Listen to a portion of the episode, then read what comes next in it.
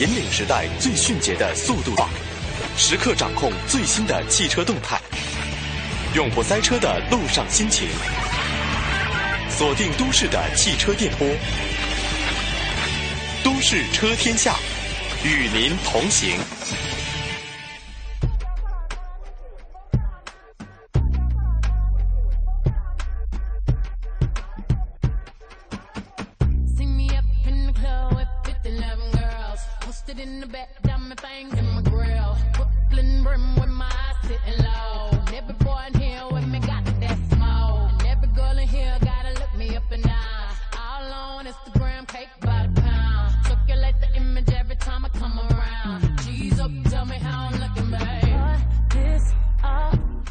京时间的九点零一分，欢迎您继续锁定中央人民广播电台华夏之声，收听《都市车天下》。大家好，我是大伟，各位好，我是阳光。嗯，哎，这个车展已经进行到一半了啊。嗯，这个下午大为还要去车展来采访一下。嗯，有很多的信息需要跟大家来分享分享。啊，这两天这个车市的这个人还多吗？这个？呃，在前两天的专业观众日呢，有很多的这个比较资深的啊汽车的这个玩家们都去了现场，因为不光是看新车，还有一些改装车，嗯啊这个零部件，还有一些周边的产品都在这个北京车展上跟大家见面。其实是一个汽车业界的盛会，对。同时呢，还有很多 IT 界的人士也是在。啊，里面去寻找这个跨界合作的这样的一个机会。同时，还有一条消息就是说，呃，虽然特斯拉没有来到北京车展，但是特斯拉在上海进行了首批七辆车的交付。嗯，这也是成为这个业界的一大新闻。特斯拉是不是会改变这个呃中国车市和世界全球车的这样的一个趋势呢？我们拭目以待。嗯，好，还是看一下车市风向标的内容。刚才托说到了特斯拉，不得不说到新能源汽车。二零一四年，随着各地鼓励新能源汽车消费政策的发布，新能源汽车产业呈现出了旺盛的生命力。资本市场也随着来自美国的电动车制造商特斯拉的一举一动出现了异动。资本凭借敏感的嗅觉，快速涌入新能源汽车领域。但是，新能源汽车目前具备与传统汽车相。比拼的优势吗？资本进入这个领域会推动新能源汽车的发展吗？在二零一四新能源汽车消费与投资前景调查报告中得到了答案，百分之四十三点零的受访者表示会购买新能源汽车，其中呢，生于上世纪六十年代。以前家庭拥有两辆车以上的消费者，以及在新能源示范区的消费者，购买的意愿是非常高的。嗯，都说这个购买新能源车，可能呃，对于特斯拉这些预定车主而言，他们是预定完之后等了很长时间，很急切。当然，我们买别的新能源车，包括混合动力的车的时候，我们就会考虑的首要条件，比如说你充电方便不方便，嗯，你这个安全性怎么样，行驶多少公里等等等等。但是我们又不得不说的是，呃。在面对这个油价的时候，我们还需要考虑的是，我们的低碳生活到底行了多远？嗯，走了多久？对，来关注一下我们的油价。根据国内油价的最新机制，十个工作日一调的这个原则，新一轮调价窗口将会在今晚的二十四点打开。那么也是受到美国原油库存或持续大幅增长的预期影响，国际油价四月二十二号是下跌了。但是分析认为，距成品油调价窗口开启仅剩一个工作日，那么本轮成品油上调基本是已经没有悬念了。那么当地时间的四月二十二号，由于交易商对美国原油库存持续大幅增长的预期，造成油价承受压力，国际原油价格下跌。那么根据某一权威机构的统计数据显示。截止到当地时间的四月二十二号，参考主要指标的原油品种综合变化率为百分之二点一零，冲抵了上一轮未调的金额，预计对应上调幅度约为一百一十至一百三十元每吨，那么折合每升上调约为零点零八至零点一一元。嗯，说白了，上一轮呢没有动这个油价，这一轮啊，把上一轮的合在一块儿。都涨上去了，那么如果各位朋友在今天这个油箱未满的话，赶紧先去加一点吧，其实也能省几十块钱，是几十块钱吧。刚才说到了车展呢，有很多的 IT 界的人士也去观看，寻找跨界的合作。但是未来中国汽车企业会变成什么样呢？北汽集团的董事长徐和宜边做最坏的打算啊，边在工作，边在创新。他说，IT 界的很多创新是颠覆性的。他个人总有一种预感，如果汽车传统产业不加大创新力度，不抢占新一轮技术革命的制高点，那么将来主导汽车行业的格局，不见得就是现在的几大汽车集团了。汽车企业可能沦为 IT 企业的贴牌制造商。这个言论还是很，呃，很很厉害的，都贴牌了。嗯，但是我们不怕这种唱衰的言论，因为这种唱衰的言论总会给予我们的品牌车一些力量、一些激励。呃，也许这样的说法可能啊，听众朋友也不一定认同，但是这绝不是耸人听闻，因为近些年来呢，IT 啊，互联网技术在各个领域是大行其道，也是颠覆着人们的生活，颠覆着行业的发展，那么也是让汽车行业最后一片安全之地是岌岌可危了。在互联网革命的大背景之下，IT 技术与互联网思维已经成为了一道不可能跳过的必答题。啊，剑为我用，顺势进化还是被剑所伤，被互联网革命革了老命呢？嗯，车企可以选择答案已经是预见了。嗯，当然还有这个车联网技术已经是被提上了日程，许多车的这个前期的车联网的一些先驱的一些环节和系统，已经在我们的各大。呃，品牌车的这个运用到安全系统当中了，也是给我们一个很好的一个激励了。嗯，我们可以想到，在未来的某一天，某个网上的这个网站啊，嗯，然后你就像现在在淘宝上购物一样，你就可以选啊，我我需要什么发动机，什么样的刹车，什么样的这个呃私人定制啊，对，轮胎什么样的颜色，什么样的车窗，什么样的配置，什么样的安全系统，啪啪啪一点之后。一提交订单，明儿早上打开车门，先生，您的快递到了。好的，话题，今天话题还是北京车展。今天跟大家说说什么呢？啊，二零一四年北京车展呢，拢共一百款首发上市新车，可谓是汽车界的盛宴。每两年一次的北京车展，成为了很多厂家、消费者最为关心的车坛盛事。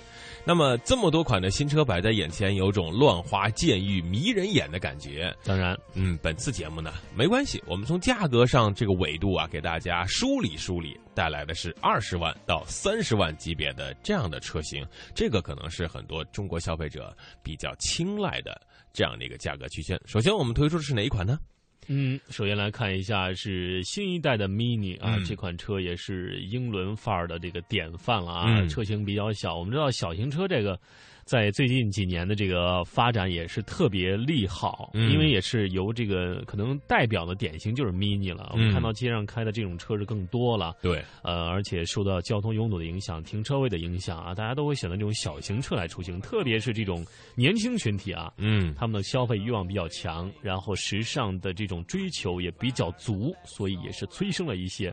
啊，小型车，嗯，这些大的销量，嗯，Mini Cooper 呢，这回改款之后呢，新车的长宽高分别是，呃，三点八二米和一点七二米，还有一点四一米啊，轴距达到了两米四九，又拉长了一点点啊。这个前脸设计有所改变，而且搭载了一点二 T、一点五 T 三缸和二点零 T 四缸的发动机，很适合这样的城市的呃年轻的 fashion 的朋友们来使用。那么第二款车呢？推荐车型是一汽大众的奥迪 Q 三三零 TFSI，那么厂商指导价是二十四点九八到二十八点九八。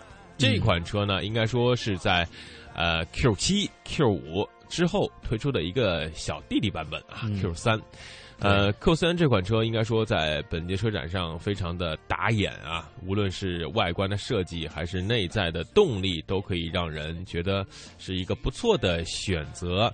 也是在奥迪、一汽大众、奥迪在今年主推的这个小型的呃 SUV，这个发现 SUV 是一个趋势了。对，因为这种紧凑型的，可能对于大家的这种审美需求啊，嗯，也可能呃，国外像美国，嗯，他们都喜欢这种全尺寸的 SUV，比如雪佛兰这些品牌啊，林肯啊这些都。造的特别好，但是在中国市场，我们发现这个紧凑型的 SUV 是销量日趋火爆，也是引领了 SUV 的消费的一个狂潮了。嗯，好，第三款车应该是我们的自主品牌。那么在广州车展去年也推出了啊，长城哈弗的 H 八，这个指导价是二十万以上到二十三万以内。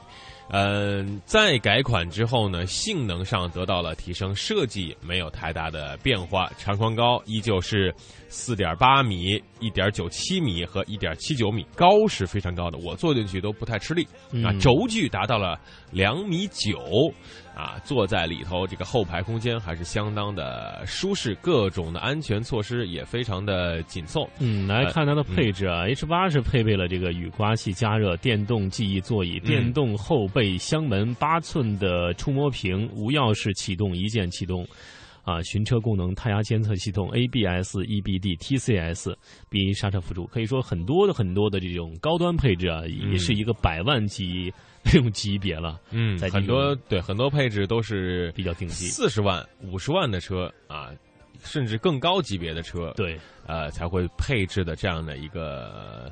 啊，要求，呃，所以这自主品牌的 SUV 这种大尺寸的 SUV 也开始慢慢的走高端化，但是能不能在，比如说开了五五万公里、十万公里之后，它的性能又能怎么样？这个还需要时间去考验了。嗯，再来看下一款车是 DS 五，厂商指导价是二十一万九千九至三十万。五千九，嗯，那么这款车是长安标致雪铁龙的最新款，也是有好几款车型。那么这款车的也是又新增了 HP 幺六零卓越版，那么这款车是基于豪华版所升级而来，当然它的配置也是非常的呃比较奢华一些了。另外，在这种卓越版和尊享版还配备了这种 DS Connect 系统和 SOS 按钮，这主要是提供出行信息、救援和保养等服务。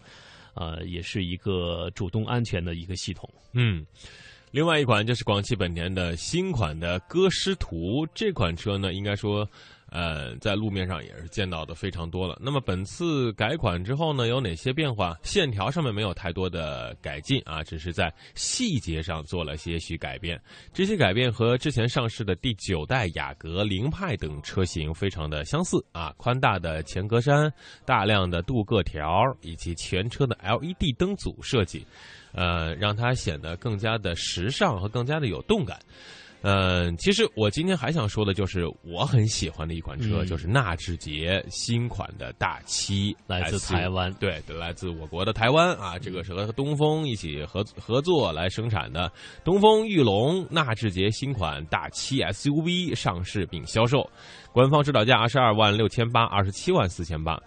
我对它的评价就是二十万的车，您可以买到五十万的感觉。嗯，无论是这个这个内饰啊，还是配置啊，好 N 多个摄像头啊，在这个后视镜上啊，就是这个这个呃两侧的后视镜上都有四个摄像头，能够让你看得真真切切，雾里看花，看得明白。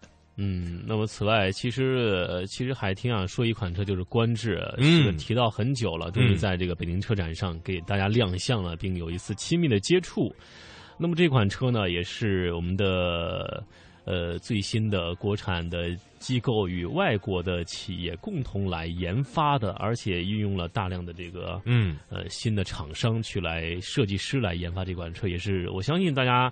在买到这款车了之后，会有一个不错的惊喜。嗯，观致呢推出的时间不长，虽然是在奇瑞呃旗下出资的，但是已经和奇瑞呢啊慢慢的成为一个平行的这样的一个机构，而且是以色列出资和中方出资各占百分之五十，设计团队无论是车辆的工程设计还是外形设计，都是达到了一个世界领先的水平，在。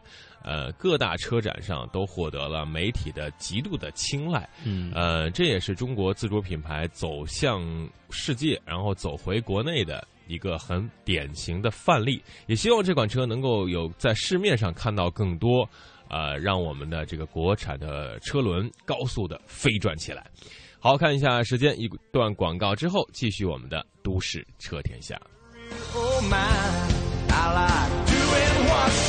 大众全新理财资讯产品，把握经济热点投资商机，早日实现财富自由梦想，就来加盟云黄业，央财云城权威打造投资理财集装箱云黄业，为金融机构、理财师、理财产品供应商、广告主提供企业展示、资讯发布、产品销售、在线交易等一站式全方位云服务。登录三 W 刀 C A F 刀 TV，或下载央财云城安卓手机客户端，随时随地分享权威信息，随心所欲把握投资商机。云黄页，口袋里的金融云服务商城。三 W 刀 C I F 刀 TV，央财云城，一城在手，财富尽有。客服热线：四零零六幺二八二幺八。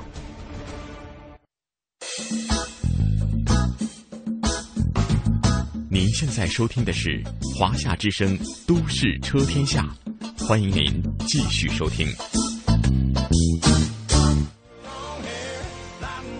好的，继续说汽车的这些话题。我们在北京车展上可以看到很多车辆啊，都是用动物的名字来命名的，比如说这个野马呀，嗯，比如说这个云雀呀，啊，山猫啊，对啊，这些车，哎，它为什么会用动物的名字来命名呢？它有什么典故和这个传说呢？啊，我们来跟大家呃一起来解释解释。对，啊，首先呢说的就是别克的云雀这款车呢，应该说非常的呃有市场，而且非常有名气。别克通用的轿车，由于发动机体积小巧，结构非常紧凑，起名为云雀。它以优越的线条穿梭于各种路况，非常的拉风。嗯，那么在美国呢，只要你会开车，有地图，跑遍全美不迷路啊！城市道路路口都 stop 的标志，无论是否有车，过往车辆必须先停车，啊，审视周围，确定没有其他车方可以行驶。这也就是，呃，在美国开车可以达到这样的一个高度。所以云雀这款车五脏啊，麻雀虽小，五脏俱全，开起来还是非常的适合于各种路况的。再来关注一下第二款是雪佛兰黑斑羚，哎，这个名字是根据南非的黑斑羚这一种动物而来的。它也成功自一九六五年以来，雪佛兰在全美售价最昂贵的乘用车。那么黑斑羚也是以其对称式的三组尾灯而著称了。嗯，那么这款车也是一个非常呃这个开起来不错的车型，也是为雪佛兰这个品牌铸就了一定的影响力。嗯。还有就是福特的野马，福特最著名的车型绝对是美国人追求的福特野马，追求自由、勇敢、直勇往直前的个性，完美体现在野马跑车上。Mustang 意为墨西哥和北美平原的野马，当这个发动机的声音一出来，就嗡，这就是福特的野马来了。好，再来看第四款车，现代雅克士。可能这款车在市场上见的不是特别的多，嗯，啊，不过没关系，它也是韩系车的一个代表。这个雅克士一词源于拉丁语，即天马。啊，不难看出韩国人对这款豪华车的期待啊，独一无二的天马标志也是成为了雅克士的专享坐标。嗯，它也是代表着韩国汽车工业的最高水平。嗯，那当然，它同级 PK 的车型，比如说 A 六 L 啊，嗯，呃，或者再往上一点的一些，它可以媲美奔奔驰的，相当于六零零。他他想跟 S 级比拼 S 级拼，但是压力稍微的大一点，还是需要。自己还是要再秀秀内功啊！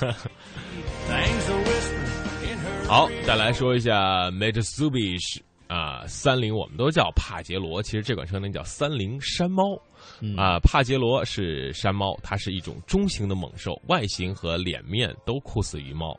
帕杰罗因其前部造型优线优美的曲线和性能优异，被众多爱好者啊叫为山猫啊。这就是那种往那儿一蹲，特别的静啊，一奔跑起来 就啪的一下喷薄而出的动力啊！再来看第六款车斯柯达 AT，这是斯柯达野人啊，雪人野地。嗯，这个相传两千多年前青藏高原有一个神秘的雪人，身躯庞大，长满长毛，自如的穿梭于不同的空间和地域，被称为野地。那么从液地演变为了液体啊，两千多年来液体也是象征着勇敢探索、自由开拓和自我主宰的精神。于是，斯柯达家族的首款 SUV 就由 AT 来命名，也可以看得出斯柯达想让这款车型啊开出斯柯达 SUV 的新的里程。嗯，也是希望它能够一路走好。嗯。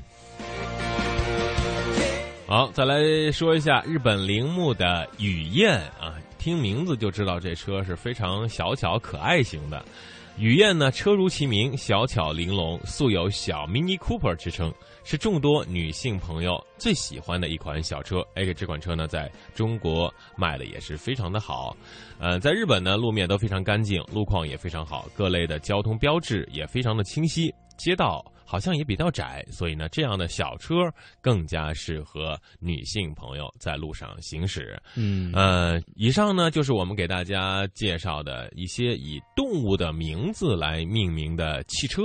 其实归根到底，要么就是非常小巧可爱，要么就是啊大而动力磅礴。这也是在动物界两头吧，没有取个中间的，比如说，哎，好像有叫酷熊啊，还有熊猫啊，对对对对对，没没有人取什么蚯蚓呐、蜗牛啊，呃，但其实我就觉得这个很多名字像这个动物，但其实这个车型的设计，但真不太像。呃，有时候我是觉得有时候一些细节有点像那个动物的某一些骨骼呀，某一些这个特殊的。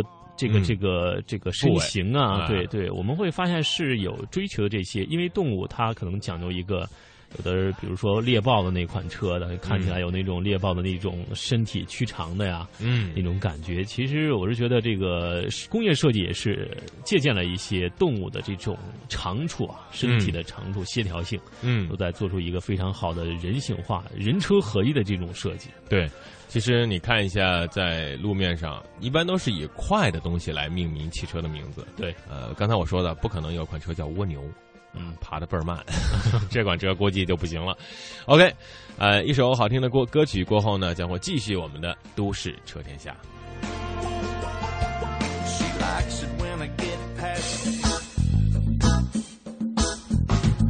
您现在收听的是华夏之声《都市车天下》。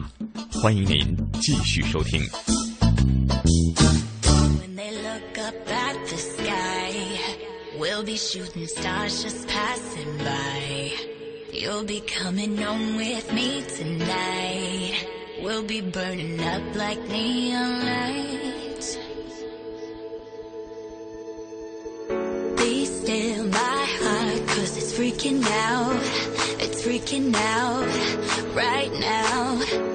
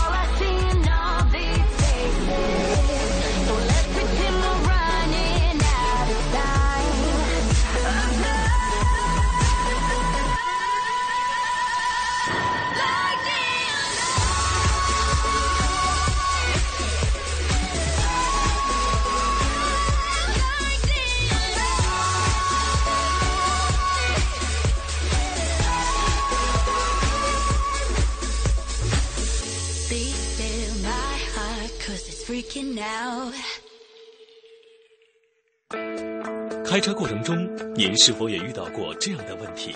我最怕倒车了，每次倒车的时候吧，哎呀，我都提心吊胆的，我还撞过呢。四 S 店收费太贵了，我刚出来，刚才收了我一千多。哎，兄弟，能帮我个忙吗？帮我换换轮胎。明明白白的爱车常识，实实在在的用车宝典，清清楚楚的养车账本儿，汽车小课堂，现在开讲。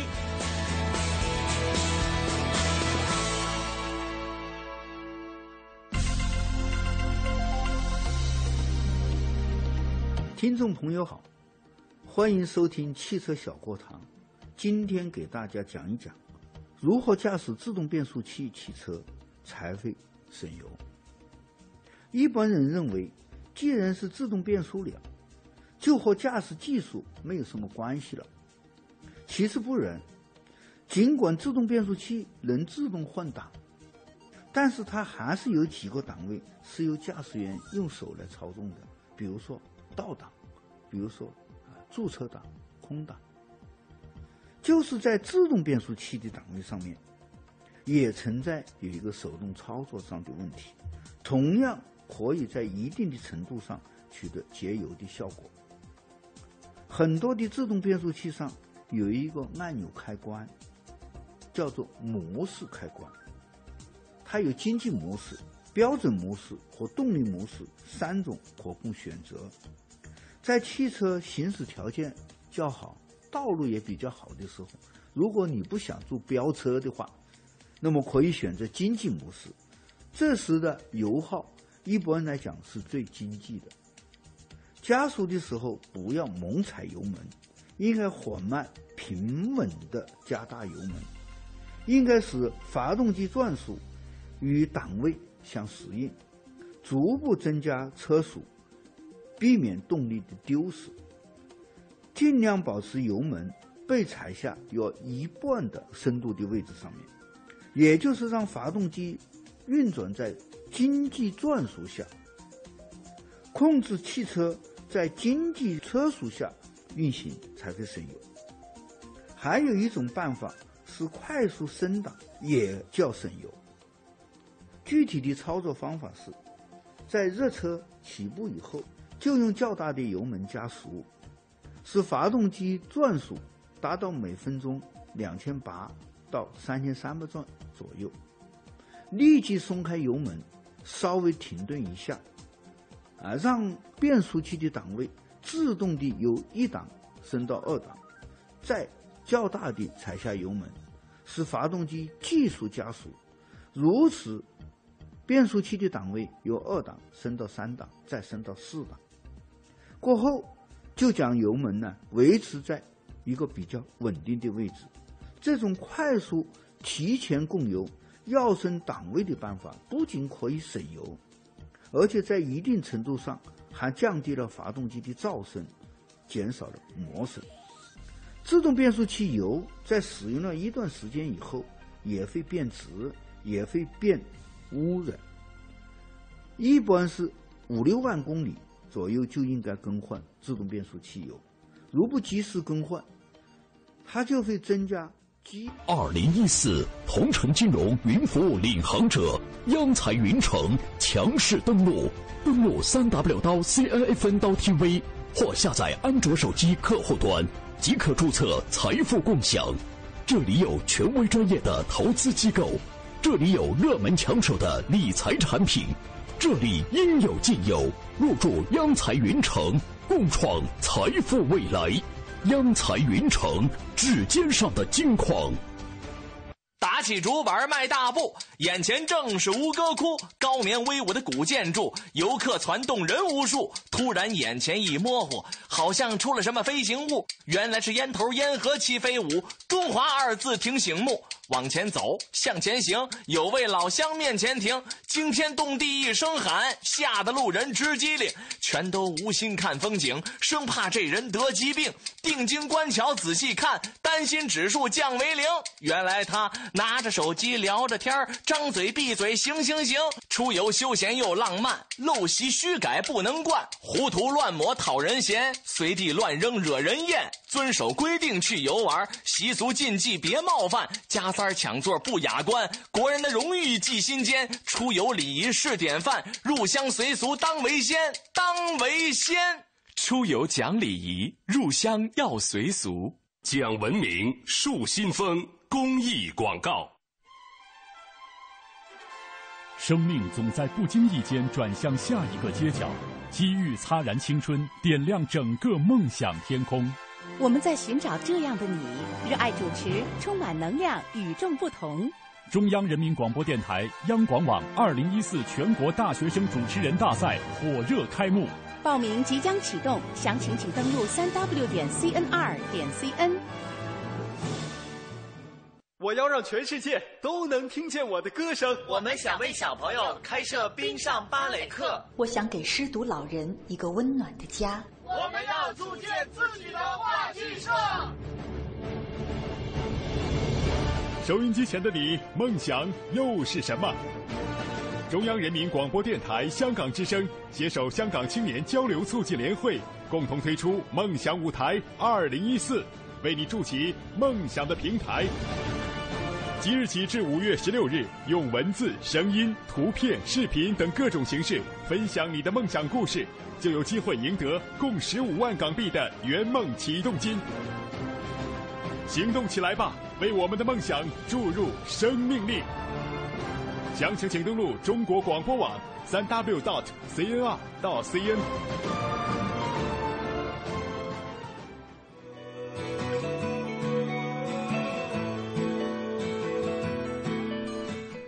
好，节目的后半段继续我们的北京车展的话题。北京车展呢，在如火如荼的举行。我们的节目覆盖地，很多朋友呢，可能由于工作的时间问题啊，由于行程的问题、路程的问题，无法去现场来感受北京车展的魅力。没有关系，我们的这个试车员和我们的前方引导员在现场给大家带来了非常精彩的这个北京车展的啊录音资料。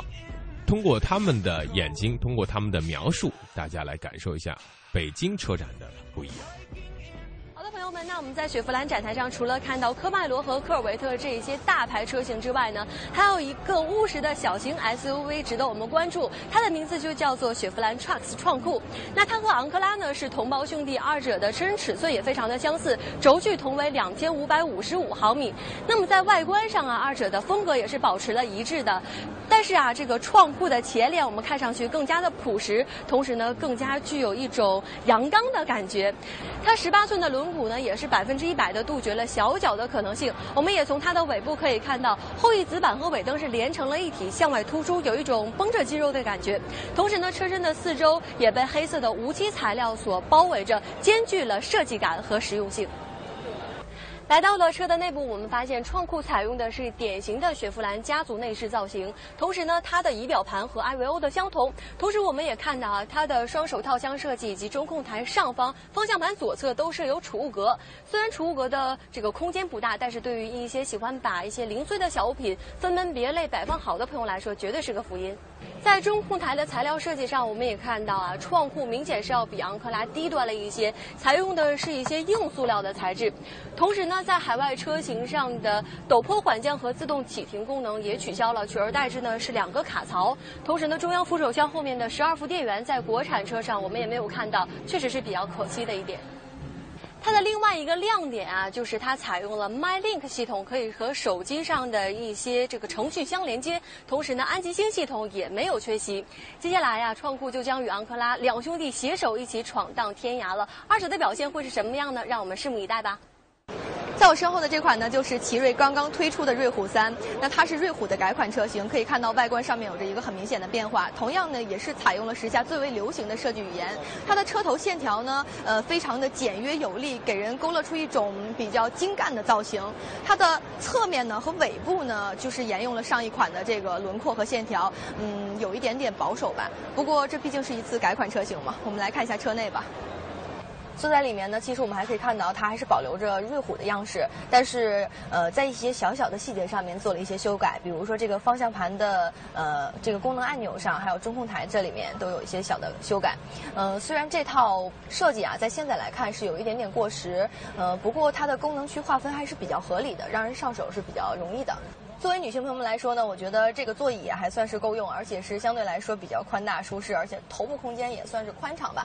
那动力方面呢，它搭载的是一点六升自然吸气发动机，呃，与之匹配的变速箱呢是五速手动或者是 CVT 变速箱。大家好，现在在二零一四北京车展现代的展台，而在我身后呢是现代此次带来的一款小型 SUV，它叫做 iX 二五。从代号我们就知道它是比 iX 三五要更小一号的一个车型，车长呢不到四米三，轴距呢两千五百九十毫米。这款车呢，它的外观依然延续了现代的这种风暴前沿的设计，这是他们像它的这个呃全新胜达采用的一种设计理念。整个车身呢，你看它的发动机盖都是很多平直的线条，虽然呢并不是那种直棱直角，但是呢，让你感觉还是偏锋利、偏激结实这种感觉。所以呢，我认为整车的造型还是比较不错的，特别是尾部呢，也是这种比较时尚的这种小型车的造型。呃，而它这款车呢，采用的发动机是一款1.6升和2.0升两款发动机，会搭配呢六速的手动或者自动变速箱，同时呢也可能会有四驱系统所有显备。呃，而这辆车呢，它的一个现在看到它的玻璃上贴了比较厚的一个黑膜，而且呢车是整个围起来，所以我并不能够对它的内部空间和内部的一个配置进行一番体验。呃，所以呢，这辆车呢还是给我们留下了很多的悬念。我们还是看等待量产之后它的样式究竟是怎么样的吧。那说完了小型 SUV 啊，咱们再来看一看其他的 SUV 车型。近几年来看，SUV 市场非常的火爆，但是现在目测它还会继续火下去。比如说呢，咱们去拍这个保时捷展台上的 Macan 的时候，就发现这个展位上确实是看车买车的人都非常的多。嗯，没错，我也尝试了一次小改款的途锐，呃，虽然它也采用了最新的家族设计，但是它真的没有太大的变化。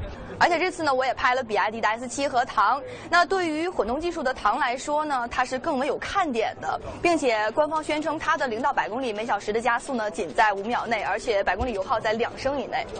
而且，对啊，有了秦的这个先例之后，这个唐的数据现在很多人已经不再质疑了，没有那么质疑了。嗯，而且对于本次车展呢，我们也对 CS75 的这个售价进行了公布。呃，它呢，对于 H6 和 X80 来说呢，是一个比较有挑战力的竞争者。了。其实此次北京车展呢，我测试的觉得很有看点的一款车呢，是福特江铃福特的一款叫做 Everest。其实很多人叫它珠穆朗玛。这款车呢是一款七座的 SUV，但是呢它在东南亚很多比较贫穷的国家卖了好多年，但是到中国这次北京车展上，他说是概念车，你知道吗？哦，原来是这样。呃，另外呢，这个自主品牌里产这个 SUV 的强者哈弗此次带来了 H2 和 H9。嗯，H2 呢是一款小型的 SUV，它的价格有一款车型呢 1.5T 手动中配卖十万五千八，我觉得真是太大胆了。确实挺大的，确实太大胆。作为一个小型 SUV，而这个 H9 呢是基于这个兰德酷路泽底盘打造的一款车，越野非常的强悍。嗯，而说到硬派的 SUV 呢，其实北京汽车此次也带来了一辆 BJ 八零我觉得还是非常有看点的。我看见它了，对，那个车很有特点，没错，特别抢眼，在那放着。因为它的外形呢，跟奔驰 T 真的是很像，很像，一模一样。嗯，不过呢，我觉得要跟大家说一个消息是，他展台的工作人员跟我说啊，这个 BJ 八零不会再像 BJ 四零一样跳槽多年，他们明年就会正式上市。大家好，现在二零一四北京国际车展览会，福特的展台为您进行现场报道。现在呢，我旁边是一款福特江铃福特的 SUV，这款车型据厂商的人员说呢，它还是一辆概念车。但是这辆 Everest，国内很多人叫做珠穆朗玛车型，其实在东南亚的很多地区呢，呃，还有一些不发达地区已经销售了很长的一段时间。而在美国它也没有上市，原因呢是因为他们认为这辆车可能稍微低端了一点。其实这辆车呢是从皮卡的底盘开发出来的，呃。所以它的后桥还是一个整体桥式的非独立悬架。啊，另外呢，这辆车之前我们有报道说它是会采用 2.0T 的发动机七座版本，不过现在呢，它的玻璃上贴有黑膜，并不是很黑，但是呢，有人看着并不让我们打开车门，所以呢，并不能看到内部的情况。隔着玻璃可以看到它的内饰还是相对简单、比较简陋的一些。呃，另外这些车的其他的特点，我觉得，呃，可以是江铃，可以说是江铃福特的第一款 SUV 车型，所以这还是比较值得关注的。而且呢，另外这辆车现在写着三点二六 Auto，可能是三点二升的。发动机配备一个六速的自动变速箱，呃，由于现在没有太多的资料，所以呢也没有什么太多可以聊的。而我最关心的其实是相当它。将来真的量产以后，真的成为量产车型之后，它跟福特的其他 SUV 的定位如何？啊，翼虎肯定不用说了，是一个相对低端的定位。但是呢，上面还有锐界，还有一个探险者，它呢定位呢就相对比较模糊了一点。因为要七座的话，我们有更大的、更舒服的探险者。呃，要低端呢，锐界可能在舒适性表现会比它好上不少。我是佳诺，现在所在的是义乌馆的保时捷展台，为您做现场报道。来看一下我身后的这一辆车，您一定非常的期待。没错，它就是保时捷全新推出的中型 SUV Macan。那么在外形上，我们从它的前脸就可以感觉到有一点点小号卡宴的感觉。不过呢，它的尾部线条又比卡宴整体要简洁大方了不少，看上去更加的年轻动感。那么。再看一下我旁边的这一台哈，那它就是双边共四出尾排的，就是 Macan S。我们再来看一下动力方面，那么动力方面呢，Macan S 是要比普通版本强劲了许多。普通版本搭载的是一台 2.0T 的涡轮增压发动机，最大功率是237马力，最大扭矩是350牛米。那么这一台 Macan S 搭载的是一台3.0升的双涡轮增压发动机，最大功率达到了340马力。看来啊，这种动力水准还是非常的令人期待的。来到了车内，我们看到 Macan 的内饰就是保时捷家族另外两个成员卡宴和 Panamera 的一个结合体，看上去呢规整又不失沉稳。同时呢，一些常规的用件都排列在了这里，看上去非常的高档。那我们都知道啊，想要买一款自己非常称心如意的保时捷，除了要看官方的报价之外，还要花一些选装件的钱。即使是车内的配色不一样，售价也是有区别的。我身后的这台呢，就是继秦之后，比亚迪的又一款双模车唐，那也是目前比亚迪旗下唯一一款双模 SUV。那么之前秦的加速呢，已经让我们非常吃惊了。嗯，目前呢，唐的官方零到百公里的加速呢是呃四点九秒，呃，具体呢还是要等到实测之后我们才知道结果。据了解，比亚迪唐呢能够在纯电动模式下续航七十公里左右，而且呢它的混动系统也并不是那么简单。它搭载的是 2.0T 涡轮增压发动机和前后后两台高功率的电机组成的，它的变速箱匹配的呢是呃六速双离合变速箱。我们再来说一下它的外观，那这辆。唐啊，跟我们之前介绍的这个 S7 一样，它的轮廓呢都与前辈 S6 是非常的相似，只是一些细节上有着不同的风格化处理而已。那么这辆唐也跟我们之前介绍的这个秦一样，在这个大灯、中网以及尾灯上面都有着中国风的一个处理，而且看起来是非常的传统的。那对于这个外观上面，很多人的认知是不一样的，至少我认为它是比较个性的。那你们认为呢？那由于我们没有办法进到唐里面去感受一下内饰，等到我们拿到实车之后呢，再详。细给大家讲解一下内饰方面。大家好，我现在在二零一四北京汽车展览会，北京汽车的展台，而在我身旁呢就是北京汽车此次带来的一款全新的 SUV BJ 八零。呃，这款车呢，我看它的外观，我觉得真的已经不能用跟奔驰 G 神似来形容了，真的是太相像了。其实呢，早在北京二幺二老态龙钟的时候呢。北京汽车就已经借鉴设计了很多经典的 SUV 车型，啊，所以我想呢，奔驰 G 也可以说一直是北京汽车的一个梦想。它的这个车身尺寸呢，四千七百八十毫米的车身长度，两千八百毫米的一个轴距，算是一个不小的一个车身的尺寸。而它的这个四驱通过我觉得也是一个亮点，因为既然模仿了奔驰 G 的外观，它的这个强悍的通过性呢，也是需要搭配的。所以呢。呃，中央的差速锁，另外呢，低速四驱的低速的扭矩放大，还有呢后桥的限滑差速器以及电子限滑都是搭配在这辆车上的。同时呢，它还选用了这个北斗的这个呃卫星定位系统，用于它的导航。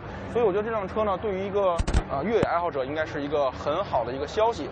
其实呢，在北京四零上，我们可以看到呢，这款车真的是跳票了很长的时间。呃，而我刚才跟北京汽车的工作人员交流呢，他们说北京八零不会再出现这样的情况了。BJ 八零这款车，他们预计呢就会在明年正式上市。所以呢，喜欢它的朋友一起期待吧。接下来呢，就让我们来说一说我们拍过的比较热门的两厢、三厢的轿车吧。呃，其实相对于来说，严闯拍的是比较多的，比如你拍了这个标致四零八，还有新飞度，还有福睿斯，还有这个万众瞩目的奔驰 C 级加长，还有什么？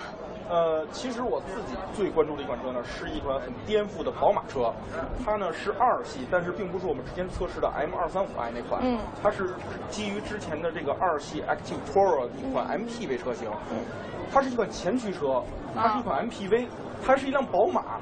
而且它的储物空间真的是超丰富，乘坐空间呢也很大，所以我真的觉得是一款颠覆性的车。我也非常喜欢这个，我也拍了很多的，就是两厢、三厢车。嗯，比如说我看到了雪佛兰现在的当家花旦就是新版的克鲁兹。同时呢，我也发现一个现象，就是厂商更注重的就是两厢车生产了。嗯，同时呢，很多的品牌都加入到这样一个两厢化的大潮中。比如说宝骏的六三零演变而来的宝骏六幺零。嗯，还有就是这个展台上一片火红的马自达展台啊。对，还有这个。它是。它的昂克赛拉呢是推出了两厢、三厢车，都非常的漂亮，一片红。昂克赛拉就是马森，我要补充一句。大家好，我现在在二零一四北京车展东风标致的展台。四零八曾经一度是东风标致的当家花旦，为它在紧凑型车这个市场立下了不少功劳。但是随着竞争对手的纷纷更新换代，它的确有点老迈，显得有点力不从心了。所以此次北京车展，我们看到了新一代的四零八。这款车型跟老款车型一样，都是基于海外版本的三零八变成三厢车型而来。它的前脸呢，跟海外的三零八有很多相似之处。我们看一下它的这个格栅中网是这种 U 型的设计。而底下呢，也依然是一个 U 型的设计，所以这个双 U 型的设计呢，是它的一个特色，并且采用了镀铬装饰，你看很闪很亮。而它的大灯呢，线条要犀利了一些。我们看从这个地方一直开过去，呃，这个三角形的造型呢，显得的确是很有精神。另外呢，这个 U 型的这个，你看这个镀铬条啊。这是雾灯的位置，也是一个转了九十度的 U 型设计，所以这辆车呢，U 型设计很多。而它更大的变化呢，是在于车身侧面和尾部的线条。曾经的四零八呢，它的车身侧面还有尾部显得有些臃肿，显得有些肥大。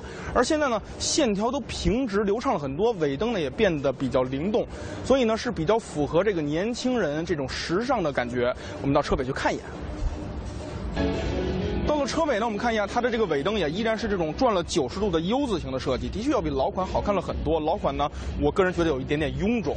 另外呢，这辆车贴了厚厚的膜，所以对于内饰部分真的是一个完全保密的状态。不过从海外三零八的内饰来看呢，它的变化真的是颠覆性的。它用了很多平直的线条来取代以前啊标志那种圆形的设计，会变得更加年轻时尚，而且呢更讨年轻人的喜欢。呃，曾经的四零八是一个居家的风格，如今呢变得更加动感。了，而在动力总成方面，呃，据称呢，它会采用一台 1.6T 的发动机，这点应该是可以确定的，因为我们在这个车的前面看到了 THP 的标志，同时呢，还会有一款1.8的发动机取代1.6的发动机。不过呢，这些都是还未确定的消息，真正要是什么情况，还要等到它真正量产以后。所以呢。我觉得曾经居家实用的四零八，如今变得好看了，变得时尚了，同时还依然保留有它的空间。因为这辆车呢，在尺寸上是比老款还有所加大的，所以呢，我觉得还是挺值得期待的一款车，还是让我们拭目以待吧。大家好，我现在在二零一四北京车展奔驰的展台，呃，而奔驰此次车展最受关注的车型就是这辆了，C 级加长版本，它是一个呃国产的车型。我们之前的谍照呢看到过 C 幺八零 L 还有 C 二六零 L，分别是一点六 T 和二点零 T 的两款发动机，呃，而这款车呢目前。据销售人员说，它的售价可能会在三十七点八万元左右，啊，它的具体具体售价呢还并不知道。它的外观呢，我们看到有了一个很大的变化。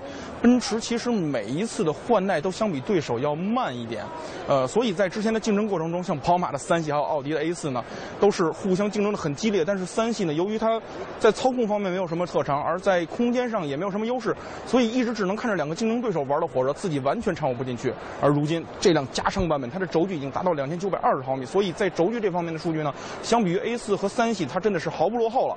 而它的外观呢，我觉得刚才说到一半，就是说奔驰的每次换代都比对手慢一代，所以它每次换代之后呢，都有一种碾压式的胜利这种感觉。从 S 级我们就可以看到一些端倪，而这辆 C 级呢，同样外观也非常漂亮，而它的内饰更有看点。我们上车内去看一下。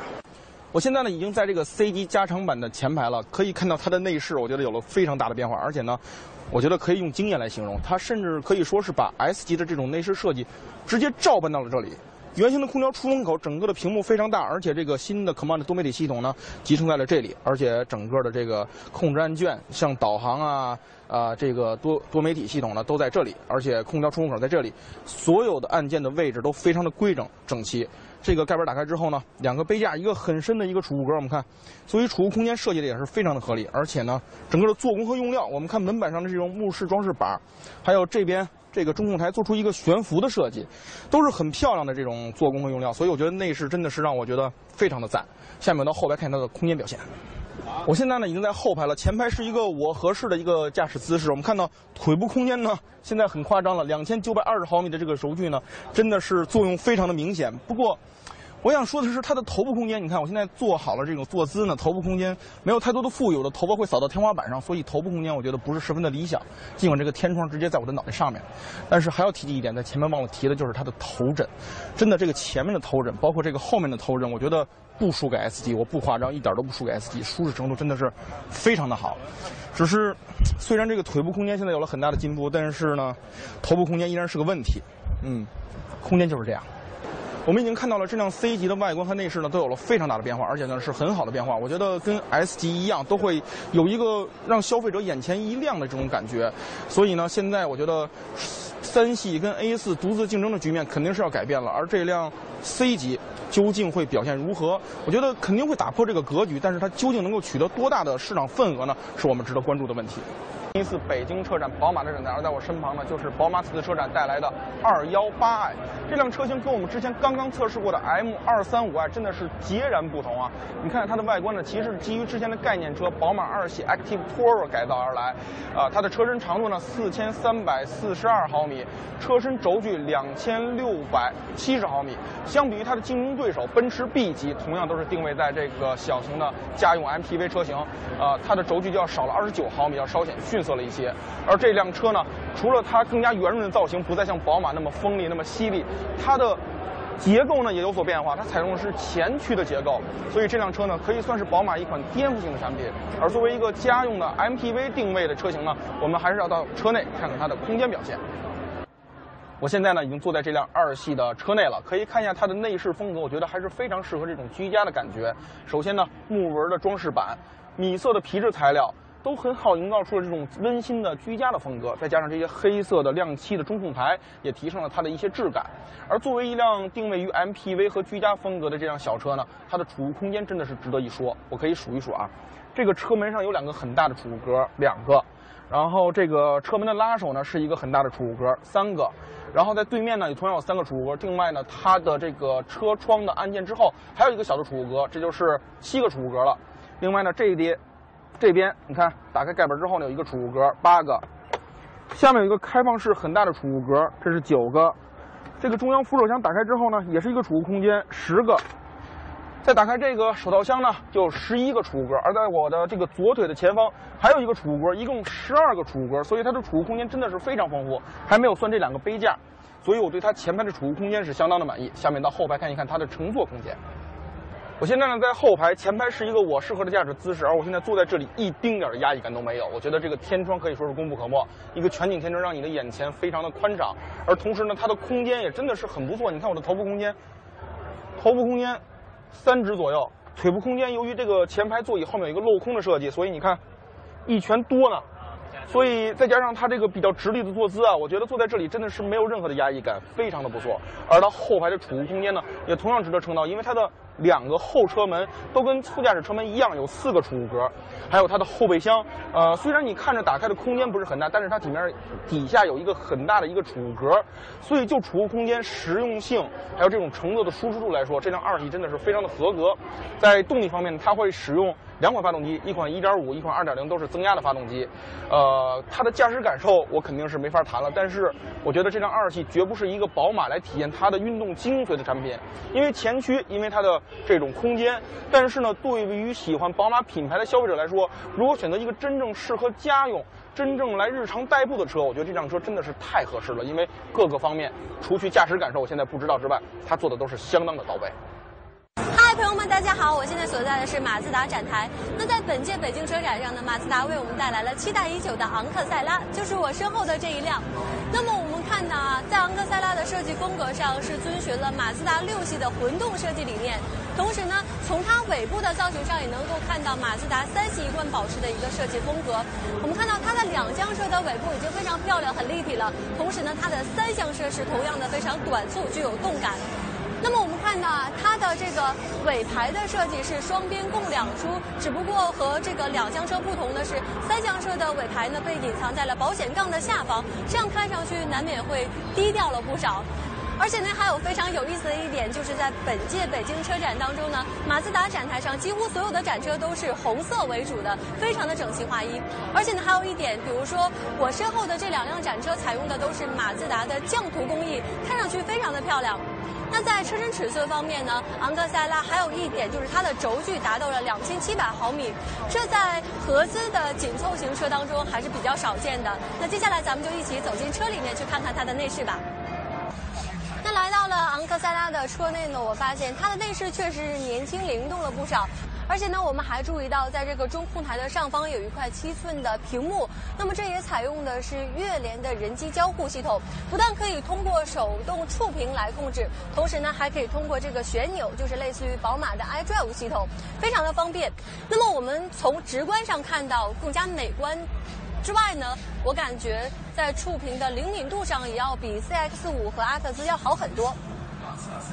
那在动力系统方面呢，昂克赛拉搭载的是一台具备创智蓝天技术的1.5升或2.0升发动机，同时呢与六速手自一体变速箱相结合。那在本次的北京车展上啊，马自达终于公布了它的预售价是在12万到17万之间。那么对于那些追求纯粹，同时呢又喜欢运动的朋友来说，这确实是一个不错的选择。最贵最炫，都要放到最后。